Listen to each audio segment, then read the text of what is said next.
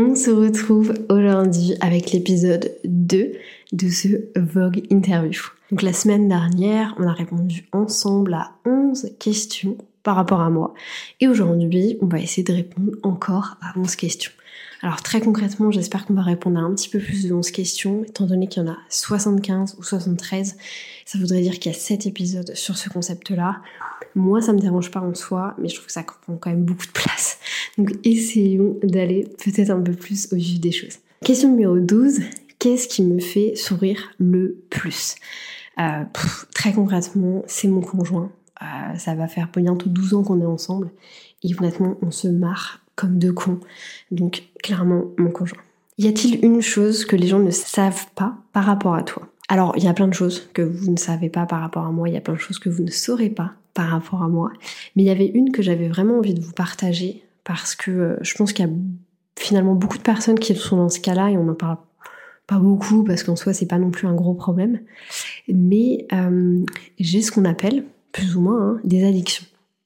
Des addictions dans le sens où, comme vous le savez, je suis une créature of habits, donc j'adore faire les mêmes choses, regarder les mêmes films, manger la même chose. J'adore avoir des habitudes. Ce qui fait aussi qu'avec le temps, ça m'a créé des tocs. Alors je sais pas si c'est des vrais tocs, parce qu'en soi, c'est un peu toujours controversé cette, euh, voilà, cette notion de toc, etc. Mais j'ai des tocs. Donc j'ai des tocs avec ma porte d'entrée, j'ai des tocs avec le gaz, avec l'électricité, tout ce qui touche à ce genre de choses. Les gens qui ont des tocs comprendront très bien de quoi je parle. Euh, je peux vérifier 36 fois que ma voiture est fermée, je peux aller de chez moi à ma voiture pour vérifier qu'elle est fermée en plein milieu de la journée au cas où on ne sait jamais.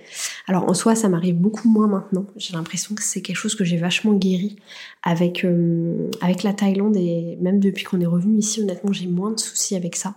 Mais j'ai eu des gros gros tocs pendant des années et je pense que vous imaginez même pas à quel point ça peut prendre du temps euh, quand on est en fait dans cet état d'esprit là. Est-ce que tu es plus talons hauts, chaussures plates ou sneakers? Clairement Woody Jean Sneakers. C'est ma marque de fabrique. Qu'est-ce qui te fait te sentir le plus euh, comme étant toi-même?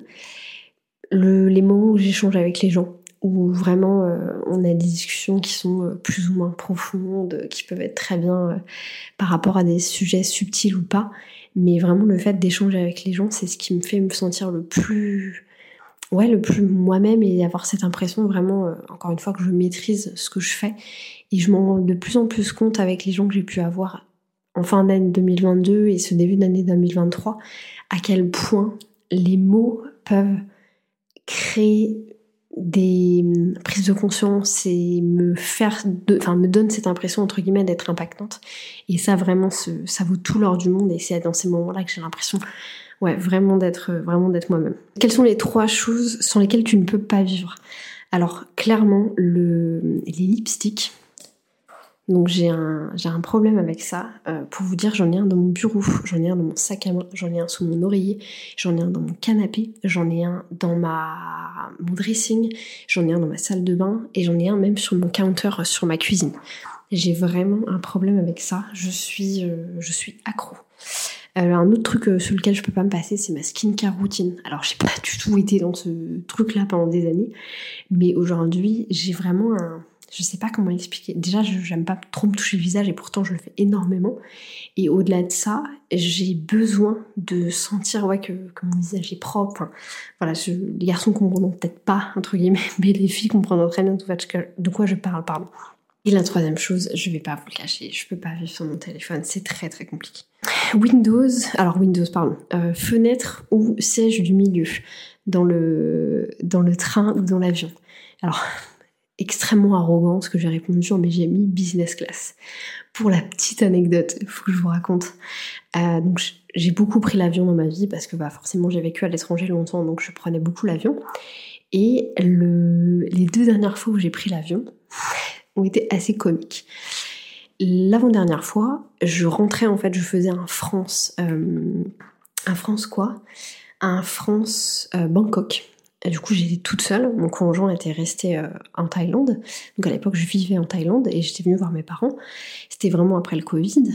Et du coup, je me fais, du coup, je crois, un, Brest. Non, c'était Nantes, Amsterdam, Amsterdam, Bangkok. Arrivé dans l'avion, on est en plein Covid. Là, je vous parle, on est en mai 2021. Il fallait euh, tout un truc pour entrer en Thaïlande. Enfin, c'était un vrai bordel. J'arrive dans l'avion.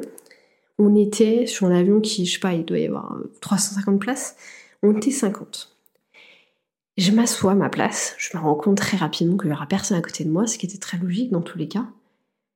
Et là, je me dis, j'ai trop envie d'aller en business class. Mais genre, franchement, l'anecdote, vous allez même pas me croire, mais c'est réel. Hein. Et là, j'interpelle quelqu'un, en plus c'était le capitaine, enfin capitaine, j'en sais rien, enfin quelqu'un qui s'est gradé, contre guillemets, et je lui dis, est-ce qu'il y a toujours moyen que je puisse aller en business class? Est-ce que je peux payer pour aller en business class? Il reste me regarder, il me fait, non mais mademoiselle, enfin il n'y a personne dans l'avion, il n'y aura personne à côté de vous. Je fais, mais je m'en fous, mais moi je veux aller là-bas en fait. Ok, très bien. Il me dit, bah oui, oui, si vous voulez, on peut faire. Euh, et en gros, petit tricks, si jamais vous prenez KLM, en fait avec KLM vous pouvez payer, c'est vrai parce que je veux dire petit tricks, mais pouvez payer 500 euros pour aller en business class en plus. Et du coup vraiment pétage de câble, je lui dis bah vas-y, je veux bien payer 500 euros, je veux aller en business class. Il faut savoir aussi que j'avais pas payé mon billet d'avion, étant donné que c'était Decathlon qui m'avait payé mon billet d'avion, donc j'avais pas payé ce voyage-là entre guillemets. Et là je me dis ah ouais vas-y, je vais aller en business class. Donc, bref, c'était une galère parce qu'il n'y a pas forcément la wifi dans l'avion. Enfin, j'arrive à payer, je me retrouve en business class je kiffe ma life. Trop bien. Quelques mois plus tard, on décide avec mon conjoint de quitter Bangkok pour aller vivre à Barcelone. On fait tout notre truc. En une semaine, on décide de déménager deux ans de notre vie pour aller vivre là-bas. On prend nos billets d'avion et tout, on fait tout notre truc. La je crois que c'était même pas la veille. Non, parce que c'était, je me souviens, on était en train d'attendre en fait que notre, euh, je sais pas quoi arrive, enfin peut-être notre taxi ou un truc comme ça. Il y avait quand même de la route pour aller jusqu'à l'aéroport. Et du coup, Léo me dit, mais euh, ça coûte combien déjà pour aller en business class avec KLM Je fais, bah 500 euros par tête. Et là, on se regarde et tout. Et en fait, voilà, on se comprend, on se dit, vas-y, c'est qu'on va craquer et tout. Et en fait, on peut changer, on peut changer sur l'application. Donc, je, je le fais pas tout de suite parce que je vois qu'il y avait encore de la place dans l'avion. Et du coup, on va jusqu'à l'aéroport où on se rend compte qu'il y avait tellement de gens partout. Enfin, il y avait vraiment gavé gavé de gens.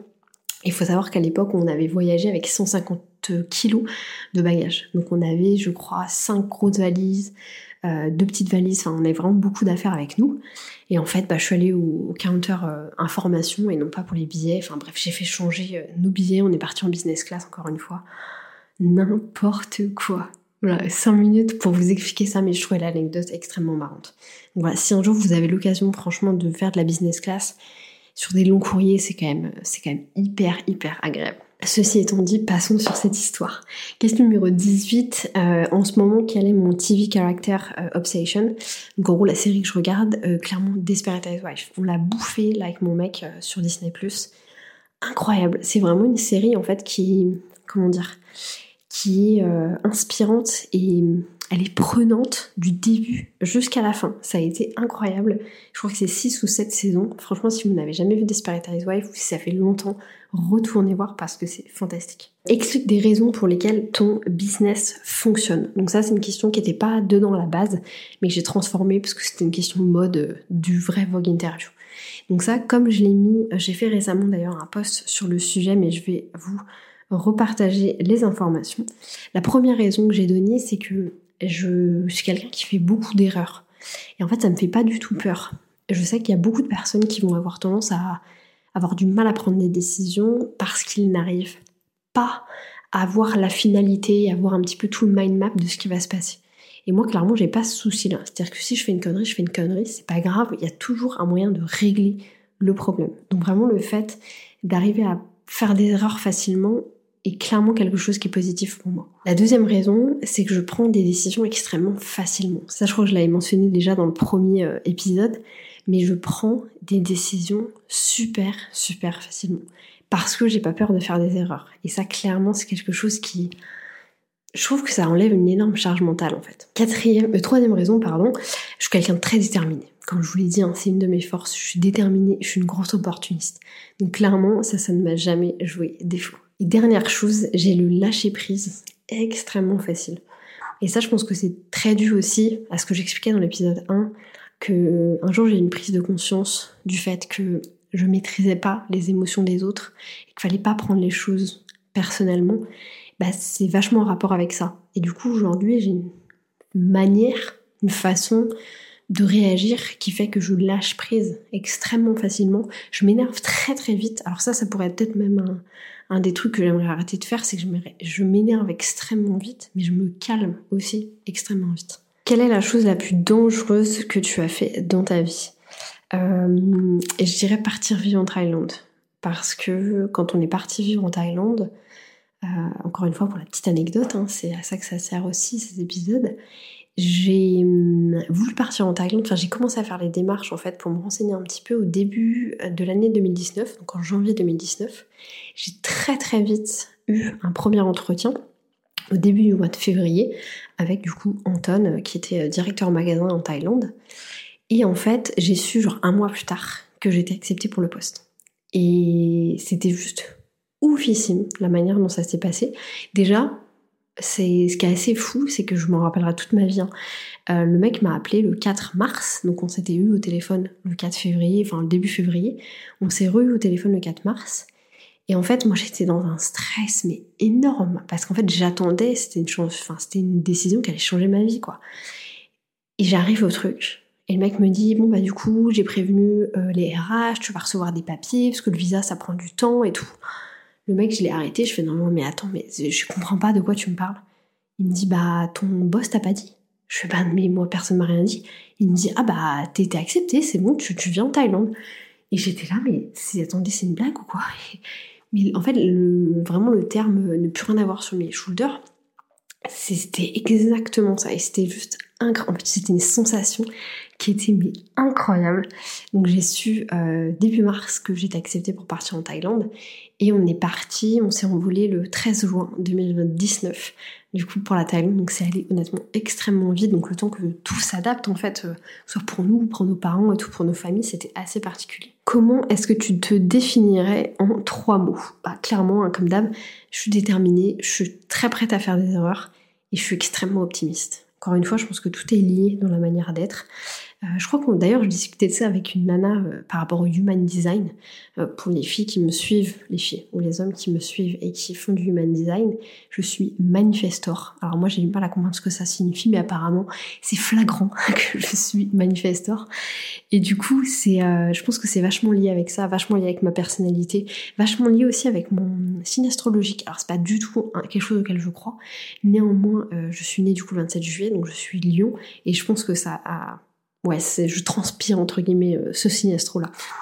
Quelle est ma favorite euh, piece of clothing en ce moment? Alors clairement c'est une paire de Dunk euh, Panda que j'ai attendu pendant hyper longtemps, c'est mon mec qui me les a offerts à Noël et j'avais grave grave envie de les avoir. Donc j'en suis très contente, je les porte dès que je sors de chez moi. Qu'est-ce qui est un euh, must-have pour toi au niveau des vêtements euh, Clairement un jean Levis, non négociable. Tout le monde devrait avoir un jean Levis euh, quand on peut se permettre dans la vie. Sachant qu'aujourd'hui on en trouve quand même beaucoup en seconde main, en fripe et tout, extrêmement peu cher entre guillemets. Qu'est-ce qui m'inspire dans la vie? Pendant longtemps, pendant très longtemps, j'aurais eu tendance à dire le passé parce que je vivais beaucoup dans le passé, énormément dans le passé. J'étais quelqu'un de très nostalgique. Et aujourd'hui, c'est vraiment le futur. Genre là, j'ai trop hâte au futur. Genre là, hier, on a discuté du fait que l'hiver prochain, on le passerait pas en France parce qu'il fait bien trop froid et qu'on a été trop malade. Donc on allait sans doute retourner en Thaïlande et clairement, I'm so excited. Quel est le meilleur euh, conseil qu'on t'ait jamais donné? Alors ça, ça s'est passé, j'ai encore la scène en tête, j'étais dans l'arrière euh, caisse du magasin de Decathlon à Milton Keynes et c'est Louise Rudy qui m'a dit ce, ce conseil-là. Ce conseil c'est Be kind but be fair. En gros, à ce moment-là, je venais de revenir chez Decathlon, j'avais un poste à responsabilité et j'avais une équipe qui était assez difficile à gérer. Et je lui ai demandé quel est ton meilleur conseil pour quelqu'un qui a envie d'être vraiment un leader? Non pas un manager, mais vraiment un leader, quelqu'un qui va inspirer les personnes. Et ce qu'elle m'a répondu, c'est be kind but be fair. J'étais, mais de quoi tu me parles? Elle me dit, bah en gros, il faut que tu sois gentil, appréciable avec les gens, mais il faut que tu sois juste. S'ils font de la merde, ils font de la merde. S'ils ont fait du bon taf, ils ont fait du bon taf.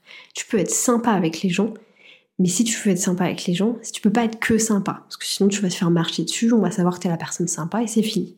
Par contre, si t'es sympa, mais qu'en même temps t'es juste, c'est-à-dire que t'es capable de prendre des décisions et d'être juste avec les gens, alors là, les gens te verront comme un leader. Meilleur conseil que j'ai reçu de ma vie. Vraiment, meilleur conseil que j'ai reçu de ma vie. Ça m'a permis de gérer mes équipes ensuite d'une manière tellement différente. En fait, j'avais un regard tellement différent après sur euh, le management, sur le leadership. Fantastique. Meilleur conseil ever. Merci à Louise Rudy qui ne passera jamais sur ce podcast parce qu'elle ne parle pas français, mais merci à elle. Très bon conseil également, buvez de l'eau. 2 litres par jour pour avoir une belle peau et, être en forme. Quel est un de mes pet pives Alors, pet pive, je sais pas ce que c'est, enfin, je sais ce que c'est, mais je sais pas l'expliquer en français. C'est genre un truc qui m'agace. Donc, moi, un truc qui m'agace, c'est les gens qui parlent fort. Dit-elle, alors que je gueule quand je suis en appel, mais je déteste les gens qui parlent fort dans la rue, dans les cafés ou dans des trucs comme ça. Et je déteste les gens qui coupent la queue. En fait, je vous explique, euh, je viens, enfin, du coup, je viens pas de là-bas, mais j'ai l'impression de venir là-bas. J'ai vécu longtemps en Angleterre, et là-bas, vraiment, faire la queue, c'est sacré. Genre, c'est vraiment super spécial. on peut pas euh, couper la queue quand on est en train de faire la queue. Et je trouve qu'en France, même en Thaïlande, franchement, les gens, ils sont pas respectueux avec ça, quoi. Et putain, non, quoi. Si vous êtes des gens qui coupent la queue, putain, c'est pas bien, faut pas faire ça. Question numéro 27, mon chiffre préféré la France ou l'étranger? Alors, concrètement, l'étranger l'étranger parce que euh, j'ai tellement plus appris à l'étranger, avec les gens à l'étranger, en faisant des choses à l'étranger que l'étranger forever. Aujourd'hui, je suis en France parce que j'ai besoin d'être en France pour l'activité que je fais. Néanmoins, je pense que dans quelques années, on aura vraiment un pied à terre ici parce qu'on aime revenir ici quand même, mais on sera beaucoup plus de retour à l'étranger également. Allez, je vais jusqu'à la question 28 et la reste sera le troisième épisode. Quelle est la première chose que tu regardes chez les gens? C'est horrible, mais je regarde les dents des gens. Je pense que j'ai un problème avec ça, du fait de moi j'ai pas les dents euh, alignées j'ai les dents extrêmement... Euh, alors elles sont pas jaunes non plus, mais euh, j'ai fumé pendant longtemps. Je bois beaucoup de café, je bois énormément de thé. Et vraiment, ça, se voit sur mes dents. Putain, vous êtes tous faire un arrêt sur image sur mes dents là. Mais voilà, je regarde les dents des gens. Franchement, un peu, c'est un peu abusé, mais c'est comme ça. Quel est mon plus gros regret? Euh, Honnêtement, de ne pas avoir lancé mon business plus tôt. J'ai été beaucoup poussée par mon conjoint, en gros depuis 2017 jusqu'à 2021 où je me suis vraiment lancée beaucoup, beaucoup poussé par lui, euh, pas comprendre pourquoi il me poussait autant. Maintenant, avec du recul, j'aurais préféré l'écouter un peu mieux, mais je pense qu'il faut faire les choses euh, quand on a également envie de les faire, donc ça sert à rien non plus de se presser si on n'est pas prêt. Qu'est-ce que tu écoutes énormément en ce moment? Euh, Lana Del Rey. Alors Lana Del Rey, super old school, hein. mais voilà, j'écoute beaucoup, beaucoup Lana Del Rey aujourd'hui, j'aime énormément. Et du coup, c'était la question 30, les amis. Donc, je vais vous laisser là-dessus parce qu'on est encore sur un épisode qui était assez long. Euh, franchement, j'espère que ça vous plaît. Si ça vous plaît pas, je suis trop dans la merde parce que je pense qu'il va y avoir quatre autres épisodes, enfin deux autres épisodes. Mais voilà, moi, honnêtement, c'est quelque chose que j'adore. Je trouve ça trop intéressant de pouvoir partager ce genre de choses. Ça permet de pouvoir raconter des anecdotes, ça permet de pouvoir vraiment parler de moi de manière structurée, entre guillemets. Donc voilà, clairement, j'adore le concept. J'espère vraiment que ça vous plaît. N'hésitez pas à mettre des commentaires, n'hésitez pas à me dire. C'est hyper important euh, pour moi de savoir euh, ce qui vous plaît. Je sais que le podcast c'est encore quelque chose de différent par rapport aux vidéos YouTube, mais voilà, n'hésitez pas à me le dire, que ce soit sur YouTube ou sur Instagram. Sur ce, moi je vous laisse. Je vous dis bonne journée, bonne soirée, bonne matinée, peu importe quand est-ce que vous allez écouter ce podcast et à bientôt.